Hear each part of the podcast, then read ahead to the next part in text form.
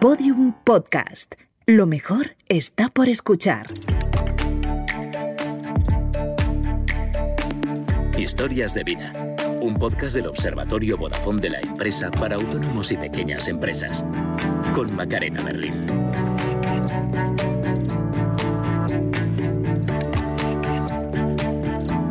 Una empresa que sea capaz de llevarte en media hora una pizza, un disco y, si se te antoja, hasta una chupa de cuero. Pues es la idea que tuvieron los fundadores de Cuervo Store en Madrid. Uno de ellos está hoy aquí porque aquello no se quedó solo en una idea. A día de hoy es un negocio que funciona. Paco Fernández es uno de nuestros invitados hoy a este podcast Historias de Vida, creado por el Observatorio Vodafone de la empresa para acompañar, inspirar y dar ideas a pequeños empresarios y autónomos en estos tiempos de dificultades. Empezamos.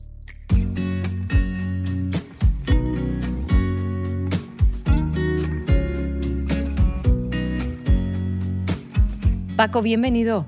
Bien hallado, muchas gracias. ¿Cómo estás? ¿Cómo va el negocio? Bien, eh, estamos contentos, estamos animados. eh, son, digamos, los primeros pasos de, de esta nueva aventura, de, la- de esta segunda etapa de la tienda. Sí. Eh, y como todos los comienzos, pues es muy trabajoso, pero, pero hay buenos síntomas y estamos contentos. En el rock and roll nunca nada fue fácil. O Es- sea que... Eso es así, eso es así. Te acostumbras a pelearlo. Bueno, ¿cómo os da por juntar pizzas y discos? Pues en realidad surge un poco de un chiste interno que teníamos en, en la oficina que está detrás de la tienda. Eh, trabajamos con músicos, trabajamos en proyectos que son complicados y muchas veces en los momentos de estrés eh, teníamos el chiste interno de decir, va, no os preocupéis, lo dejamos todo y montamos una pizzería. Eh, y recuerdo que en, en una de las primeras reuniones grupales así de- por, por aplicación remota, eh, cuando ya estábamos confinados, eh, pensando entre todos qué cosas podíamos hacer para, para aprovechar el tiempo mientras estábamos en casa, eh, de pronto se nos ocurrió que lo de la pizzería podía ser una buena idea para la tienda, porque más allá del chiste y que nos parecía divertido, veíamos un montón de mm, similitudes entre la pizza y la música. Eh, eh, son elementos de la cultura pop, los discos son redondos, las pizzas son redondas, las cajas son muy similares. Eh, la pizza es a la comida lo que el rock a la música, es la, la fórmula sencilla, divertida y rápida. Y, y luego vimos también que mm, en, en- en estos tiempos que se avecinaban de, de pandemia, nunca nos imaginábamos que duraría tanto, pero creíamos que, que mm, había que hacer un esfuerzo por hacer llegar la tienda a los hogares de los clientes y en ese sentido pensábamos que el delivery que te puede aportar una pizzería es probablemente el mejor delivery de ciudad. Qué bueno, Eh, el más rápido, ¿no? más rápido que Amazon, más rápido que eBay. Eh, y más divertido, además. Entonces no- nos, pareció, nos pareció una locura. Y yo recuerdo que en ese momento, cuando a medida que avanzábamos la, la idea, que fue en el contexto de una reunión, recuerdo que fue una mañana, eh, yo veía que la cara de toda la gente que estaba en esa reunión eh, se iluminaba con una sonrisa y pensé, guau, tío, es una locura y es de puta madre, hay que, hay que hacerlo. No es tanta locura, ¿no? Oye, también te digo una cosa, todos los discos de este país y probablemente del mundo se han grabado con una pizza por medio, porque cuando al final te quedas hasta altas Sí, horas en el estudio de grabación hay que pedir una pizza. Bueno, es absolutamente universal que, eh, o sea, pizza es lo que se lleva a los camerinos de las bandas después de acabar los conciertos. Eso ocurre en el 90% de los conciertos en todo el mundo. Independientemente sí, que sí. haya habido una cena previa, pero siempre cuando una banda acaba un concierto, tiene una pizza en el camerino.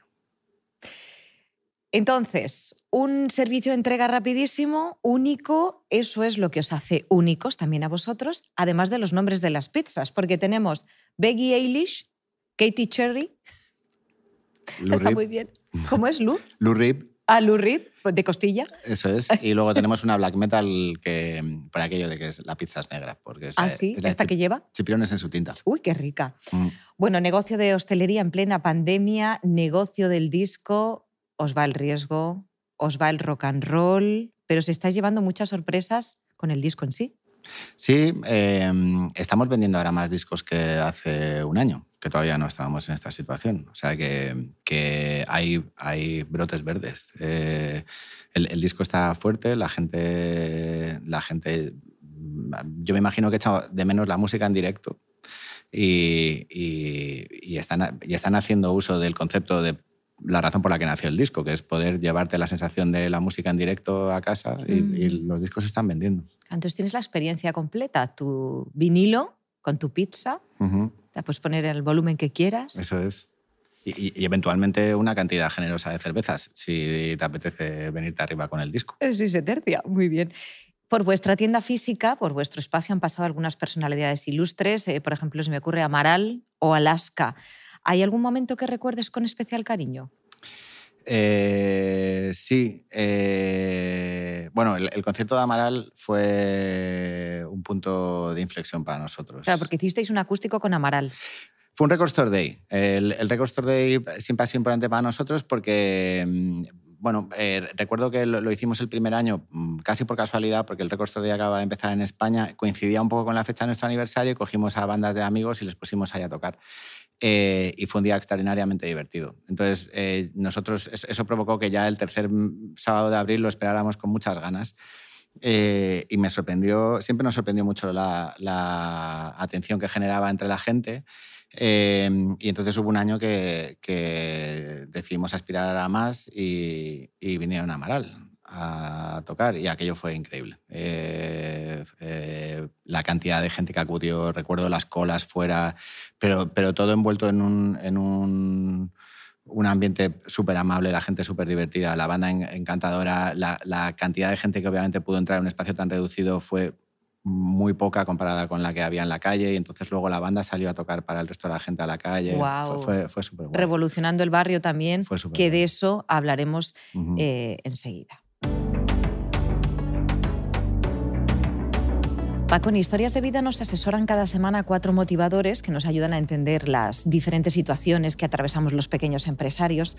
Alex Rovira es uno de ellos y hoy le hemos pedido, al hilo de esta crisis y aprovechando que en Cuervo Store pues compartes proyecto con amigos que muchas veces pues son prácticamente familia, que nos hable de la cultura del hogar. A ver qué te parece.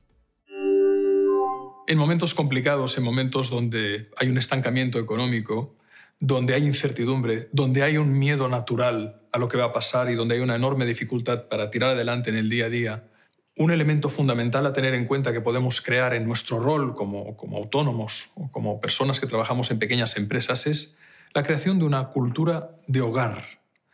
La palabra cultura viene de cuidar y la palabra hogar viene de generar esa calidez que permite que las personas se sientan seguras a pesar de que allá afuera esté sucediendo la tormenta perfecta. ¿Cómo podemos crear esa cultura de hogar? ¿Cómo podemos crear esa cultura de confianza fuerte que nos une? Pues desde la ejemplaridad. Igual que en pedagogía se dice, no prediques porque tus hijos te están mirando. En liderazgo deberíamos decir, no prediques porque tu equipo te está mirando. Woody Allen dice, las cosas no se dicen, se hacen, porque al hacerlas se dicen solas. Y ahora vivimos en un momento de la historia donde precisamente el mensaje va mucho más allá de las palabras, donde nuestra acción tiene que ser el mensaje. Si queremos tener eh, nuestro equipo cohesionado, ya sea de la empresa familiar, ya sea de una empresa pequeña, pero que somos los que somos y que nos conocemos y conocemos nuestras vidas personales, es el momento de la generosidad, es el momento de la grandeza, es el momento de crear un hogar no solo en nuestras casas, de crear un hogar productivo y creativo en los lugares de trabajo donde estamos, donde por lo menos las personas tengan un cierto oxígeno a la presión que impone el día a día y a las dificultades del entorno y de las circunstancias que estamos viviendo. En ese sentido, convocar la grandeza de nosotros en cada momento, como diría Víctor Frankl, un autor de referencia que sobrevivió al campo de exterminio de Auschwitz, nuestra última libertad, la mayor libertad que tenemos consiste en elegir nuestra mejor actitud ante cualquier circunstancia. Él que vivió la matanza de sus seres amados, eh, la expropiación de su dinero, el arrasamiento de todo, de toda su realidad, se dio cuenta de que hay algo que nunca nos puede quitar, la libertad que tenemos de dar nuestra mejor respuesta a las personas que nos rodean. Haciendo eso generamos un hogar potente y una cultura de cuidado que es la que necesitamos imperativamente ahora, porque como dicen en Galicia, siempre que llovió paró y esto también parará. Una cultura de cuidado elegir la mejor actitud, me pregunto si es fácil con la que está cayendo, compartiendo espacio con gente que conoces también, que te sabe sus vidas, como nos, como nos contaba. Bueno, es que es una necesidad, ¿no? Es una forma de hacer las cosas. Eh, quiero decir, más que un fin en sí mismo, eh, yo creo que nosotros de alguna manera lo que estamos eligiendo, porque podemos, es hacer lo que queremos. Me pregunto si ayuda el hecho de que sois todos músicos, el que estéis tan unidos. Desde luego ayuda, eh, ayuda para entenderlo porque el, el, prisma de partida, los sueños que compartimos y demás nos, nos, unen como equipo y nos hacen saber que, que, tenemos una serie de aspiraciones y una manera de entender las cosas. Eh, hace que todos tengamos ese punto un poco artista, eh, un poco excéntrico visto de alguna manera. nos hace conectar. Yo a, la gente que es músico de verdad, o sea, que, lo siente, eh, le, atribuye unos valores relacionados con un cierto romanticismo de, una adolescencia de la cual no te quieres desprender, eh, una manera de entender la vida que hace que ya me predisponga a asumir una serie de valores en el equipo. Y eso es lo que veo en el, equipo de gente que mm. formamos en la tienda. Romanticismo adolescente, por decirlo de alguna manera, pero con la madurez ya del rock and roll, de haberlo visto todo, ¿no? Haber visto a la gente subir muy alto, caer muy rápido también. Que el rock and roll es una grandísima enseñanza. Sí, y puede ser una trampa en un momento dado. Y eh, tanto, y tanto que sí. Oye, por cierto, Paco, tú empiezas ahora un proyecto en solitario, ¿no? Estoy grabando. Como Doc Barner. Doc Barner. Ah, vamos a quedarnos con ese nombre. ¿Qué tipo de música así para ir eh, acercándonos? Pues, si hubiera que ponerle una etiqueta, imagino que es rock. Yo lo que estoy aprovechando en las canciones que estoy grabando es para revisitar las influencias de la música que a mí me ha ido marcando durante mi vida. Qué bueno, también mm. hablaremos de esa música. Oye, pues muchísima suerte. ¿eh? Muchas gracias. Bueno, gracias también a Alex Rovira. Eh, claro, como tú dices, eh, Cuervo Store no es solo una tienda que se abrió con la intención de, bueno, pues de, vender música, ¿no? Es un catalizador de la actividad cultural de Madrid, concretamente del barrio, es un punto de encuentro. Sobre esa importancia de crear comunidad vamos a hablar también en este Observatorio Vodafone de la empresa. Tenemos uno de los vídeos. En su momento nos encontramos con uno de los fundadores de otro negocio situado también en Madrid, se llama la tienda de las gorras, Látigo. Vamos a ver qué nos cuenta. Yo personalmente creo que la clave de la tienda de las gorras es no haberse centrado simplemente en vender gorras. O sea, la tienda de las gorras es mucho más que una tienda de gorras. Es casi un sitio de reunión, es una cosa que ha, que ha trascendido más allá de ser simplemente un negocio donde tú vas, das un dinero y te dan una gorra. No. Hay gente que viene aquí a pasar la tarde, a hablar de música, hay gente que viene aquí a enseñarte una ilustración que ha hecho porque le interesa tu opinión. Hay gente que viene aquí a ver el producto, pero que no tiene dinero para ver si el mes que viene se lo puede comprar. Eh, aquí hemos organizado performance con artistas. Desde aquí han nacido proyectos que ahora mismo son muy grandes. Desde aquí, o sea, esto se ha planteado desde un principio más como una plataforma para generar otras cosas que como una propia tienda al uso, ¿no? De tú me das dinero, yo te doy esto, ¿no? Aquí hacemos más tipos de intercambio que el simple monetario. Qué guay. Intercambio de experiencias, de vivencias intercambio de ideales, porque al final son compartidos. Es un poco lo que nos contabas tú también, ¿no? En Cuervo Store, cuando hicisteis el concierto con Amaral, por ejemplo, es un punto de encuentro. Qué bueno también, qué necesidad hay de estos, de estos puntos de encuentro del barrio, ¿no? Sí. Que conviven con lo digital, además. Sí, sí, sí. O sea, que decir, a mí, a mí me parece un poco... A mí, me resulta una idea obvia, porque yo cuando era pequeño eh, lo, lo que quería que pusieran debajo de mi casa, la casa de mis padres, era una tienda de discos. Em, porque las tiendas de discos, mucho antes del nacimiento de las redes sociales, era donde, donde íbamos a poner un cartel porque estabas buscando músicos, o ibas a hablar con el dependiente para aprender de música, o a escuchar discos que no podías escuchar porque no los podías pagar. Y eran, eran sitios de encuentro, eran sitios de encuentro entre gente que compartía las mismas inquietudes. Y nosotros, cuando abrimos la tienda, lo que queríamos era reproducir eso, era eh, abrir un espacio que tuviera esos elementos que te acabo de contar, pero que además pudiéramos hacer exposiciones y que tuviera, que tuviera una que fuera una reinterpretación más actual de esos mismos valores tradicionales de toda la vida.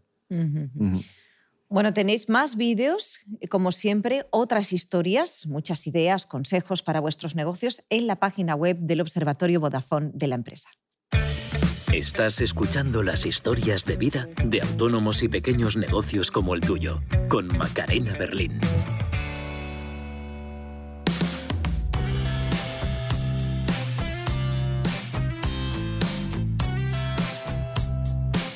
Antes del confinamiento ya vendíais discos online, pero es justo en mitad de la crisis, en noviembre, lo que hacéis es adoptar esos plazos de entrega de una pizzería, ¿no? En, las zonas en las que podemos abarcar, lo que es por otro lado donde se encuentra la mayor parte de nuestros clientes. Un cliente os puede conocer por la pizza, por los discos, por la ropa. ¿Son diferentes clientes? Mm, son diferentes clientes, sí. Eh, eh, para nosotros eh, es especialmente importante intentar conseguir que los clientes les gusten las distintas facetas que tenemos, pero no, no es indispensable. Pero, pero bueno, sí, sí, es, sí es habitual y es una cosa que estamos viendo ahora y que nos gusta mucho, que alguien viene por un disco y, y es raro que alguien venga a comprar un disco y esté un rato en la tienda y no se lleve una porción de pizza por ejemplo. O sea que la pizza es un grandísimo reclamo. ¿A quién no le gusta la pizza? Mm. ¿Cómo se puede hacer un pedido en Cuervo Store? Eh, tenemos desde el método más tradicional del teléfono y luego hemos invertido mucho tiempo, trabajo y esfuerzo en la web. Eh, la web es, para nosotros se planteaba un desafío porque tiene que ser una web funcional de un sitio de, que es propio de hostelería con, con el delivery eh, pero también tenía que ser una web que funcionara como una tienda normal. Creo que estáis especialmente orgullosos de eso, ¿no? De que combina muy bien los dos mundos, que no era nada fácil. No, porque ha sido una integración complicada. Creo que la web es bonita y es funcional y tiene una arquitectura detrás que es complicada, porque de hecho, del mismo modo que no se me ocurre otra tienda de discos que sea pizzería, tampoco se me ocurre una web que esté integrando pizzería y, y ropa. Es verdad, esto, esto es muy interesante. Paco, ¿notáis que cuidar la web trae más ingresos? Sí, absolutamente. Absolutamente. Y, o sea, quiero decir, el, cuidar la web y, todo el tema de marketing digital y demás es fundamental. Nunca pensé que a un rockero le iba a hacer esta pregunta, ¿eh? pero ¿qué tecnologías utilizáis? Bueno, eh, las propias de, las que tenemos todos al alcance de la mano en este momento. Eh, nosotros el marketing lo articulamos principalmente desde Facebook, Instagram, a través del, del Ads Manager eh, Google AdWords, publicidades en YouTube y luego no te sé decir porque no he sido la persona responsable, pero hay mucho esfuerzo detrás de la web, como te digo. esa es principalmente. Paco, ¿cuánto calculas que invertís en marketing para que la cosa funcione? Depende un poco del proyecto, depende un poco de la campaña, depende un poco del mes, pero nosotros estamos invirtiendo, estamos destinando siempre a marketing entre un 10 y un 15% del beneficio que esperamos obtener.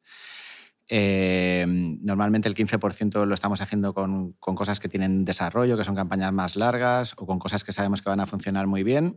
El 10 es el índice medio que solemos utilizar. Y luego, en caso de que sean rebajas eh, o cosas como en las cuales el, beneficio es un poco menor del que solía ser, eh, pues vamos un poco por debajo hasta un 7. No, normalmente no bajamos de ahí. Y luego la utilización del marketing en este momento, ya no solo por la coyuntura circunstancial de este momento, viene siendo básicamente un 90% a través de, marketing digital. Vale, y para el trabajo entre vosotros, por ejemplo, creo que para controlar los pedidos, las ventas.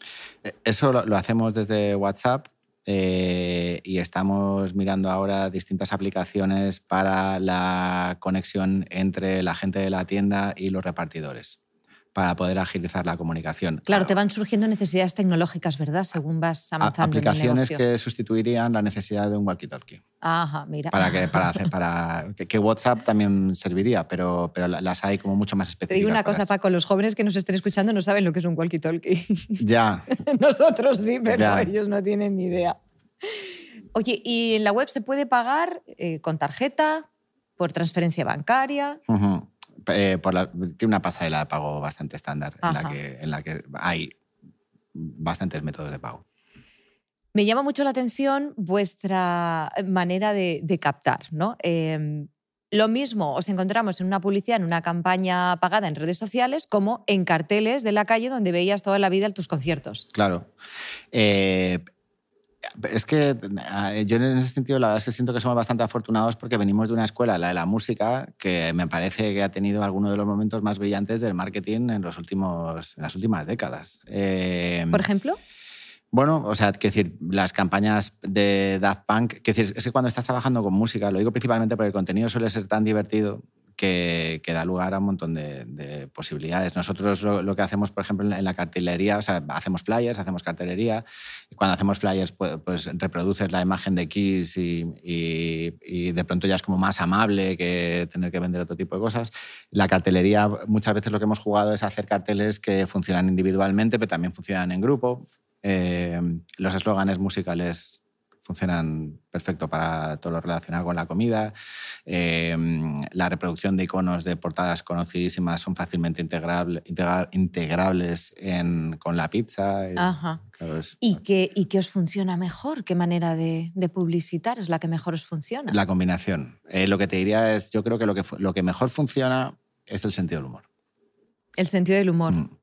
Utilizando la tecnología que se utilice. Sí, conseguir que la, conseguir que la gente sonría al final. Es, un poco también la manera que tenemos de enfocarlo. Quizás por nuestro, por, nuestro hábito de trabajar con la música, nosotros lo que pretendemos es entretener. Eh, y, la manera de comunicar en redes sociales o como lo hagamos, lo que pretendemos es entretener, no, directamente vender. Eso ya es una decisión que tiene que tomar el cliente. Pero nosotros lo que queremos es que la gente se divierta.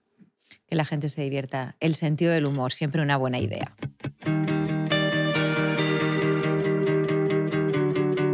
Con sentido del humor o no, depende del día, vamos a hablar de cómo es vuestra relación con los, con los clientes. Digo ellos lo del sentido del humor, ¿eh? pero antes quiero que escuches a Mario Alonso Puig. Él es uno de los motivadores de este podcast de historias de vida. Además es médico cirujano y nos ha contado qué reacciones se suceden en nuestro cerebro cuando nos relacionamos con los demás.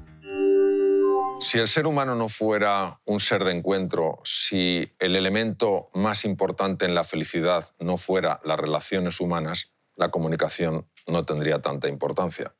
Pero como para nosotros encontrarnos con los demás nos da sensación de seguridad, sensación de formar parte de un grupo, sensación de sentirnos valorados y queridos, la comunicación tiene un impacto decisivo. Hay dos tipos de comunicación, la verbal y la no verbal. La verbal es lo que digo, las palabras que uso. La no verbal es la forma en la que lo digo.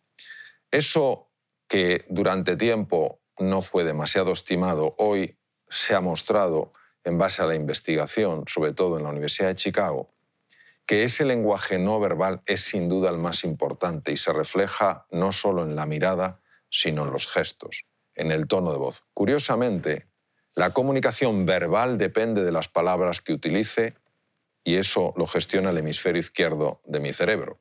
Mientras que la comunicación no verbal depende de cómo yo veo a esa persona, lo que yo siento hacia esa persona, y eso depende fundamentalmente del hemisferio derecho. El hemisferio izquierdo es el consciente, el hemisferio derecho es el inconsciente, es decir, los dos inconscientes están conectados, de tal manera que la otra persona está sintiendo a un nivel profundo cómo la veo si la valoro o no la valoro, si verdaderamente me interesa o no me interesa.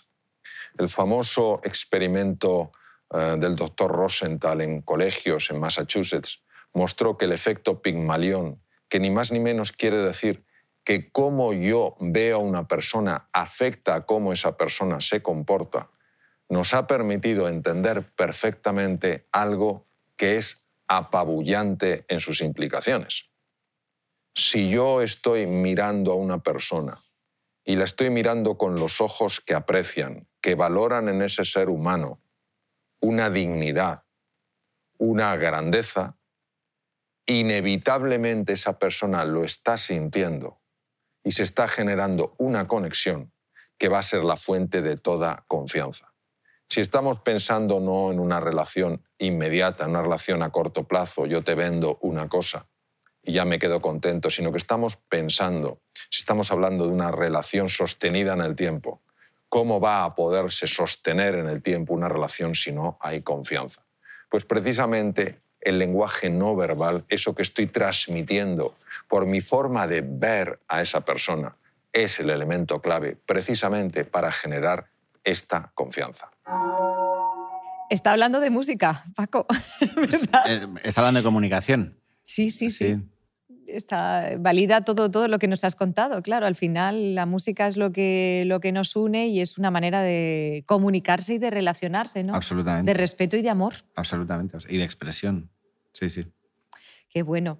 Quiero que escuches ahora a José Manuel García de Pablo. Él es hostelero del bar Casapaco. Con la pandemia también ha tenido que darle una vuelta al negocio, también ha tenido que reinventarse y dedicarse sobre todo a la comida a domicilio.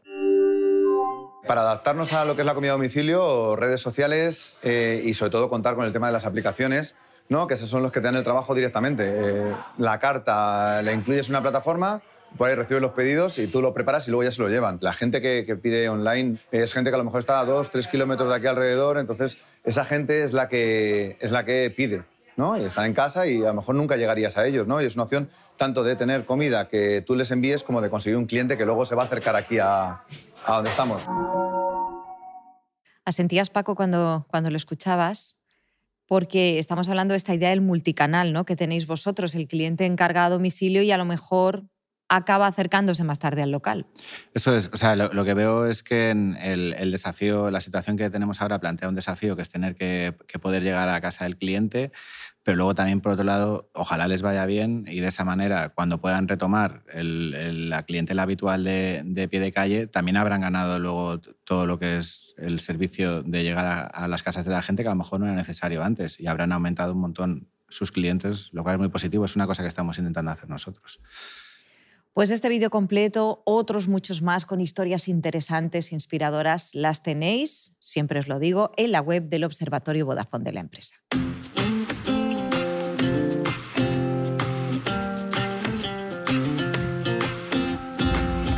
Paco, ¿cuál es el mejor consejo que te han dado? El mejor consejo que me han dado eh, fue un amigo de mis padres que me dijo, en, así en plena adolescencia, en plena crisis con mis padres, que no tuviera miedo de dedicarme a aquello que me gustaba, independientemente, independientemente de lo que pensaran mis padres, pero que si lo hacía, que me lo tomara en serio y que fuera a por ello con todo. Y eso es lo que he hecho hasta ahora.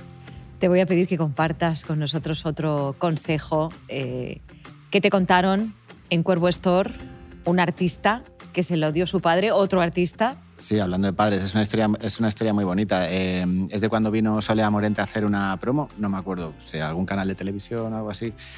Eh, y entonces ella entró en la tienda y mientras el equipo estaba preparando el set, eh, ella estuvo dándose una vuelta por la tienda, estuvo mirando pues, las camisas que había, los discos y de pronto se acercó para pagar un libro que había elegido. Eh, y era Por favor, mátame, que es uno de los libros más célebres del punk. Eh, y nos llamó la atención eh, y, le, y le, le, dijimos, es un, libro, es un libro sobre punk. Por si acaso no se había dado cuenta. pues sí, yo por, en, porque me gusta que la gente no sienta el compromiso en la tienda de tener que comprar algo y me, me gusta que la gente compre cosas que, que, que, que quieren. y luego una de las cosas que es muy bonitas en la tienda es el contacto con el cliente eh, y poder hablar de las cosas, porque me sorprendió que estuviera cogiendo ese libro. Claro, una flamenca, dices que hace una flamenca cogiendo un, un claro, libro a, a, de a priori, o, o, me interesaba, ¿no? no es que me sorprendiera, pero me, me interesaba. Entonces, Sí. se, se, por darle el pie, le, dije, le dijimos, es un libro de punk. Hijo, ya, eh, lo sé. Es que, de hecho, eh, mi padre en su día me regaló esta pulsera que llevo, que era la típica pulsera de tachuelas así pequeña, estrechita, eh, mmm, sutil, eh, porque mi padre me dijo que nunca me olvide de que en esta vida hay que ser un poco punk. Por eso me llevo el libro. Qué bonito. ¿Y cuál sería la canción de tu vida? Jo, esta es una pregunta complicada, ¿eh? Mm, Para alguien que ama la música. Eh, sí, pero como alguien cabezón, eh, la banda de mi vida siempre han sido los Ramones. Eh, te podría decir cualquiera de los Ramones, eh, especialmente la que más me llega es Dani 6. Dani 6. Uh -huh. Bueno, pues ahora la escucharemos con otros oídos.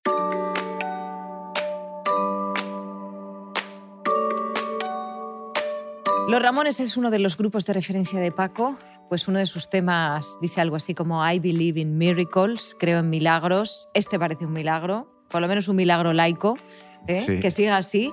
Gracias. Pizzas, vinilos y ropa rockera. Larga vida al rock and roll. Que tengas muchísima suerte. Muchas gracias igualmente. Gracias por haber estado aquí. A vosotros. Y vosotros, pequeños empresarios autónomos, Tenéis más historias en la web del Observatorio Vodafone de la empresa y tenéis también más episodios de este podcast de Historias de Vida para daros ideas, para inspiraros, para aconsejaros y acompañaros en estos tiempos difíciles. Hasta pronto. El Observatorio Vodafone de la empresa.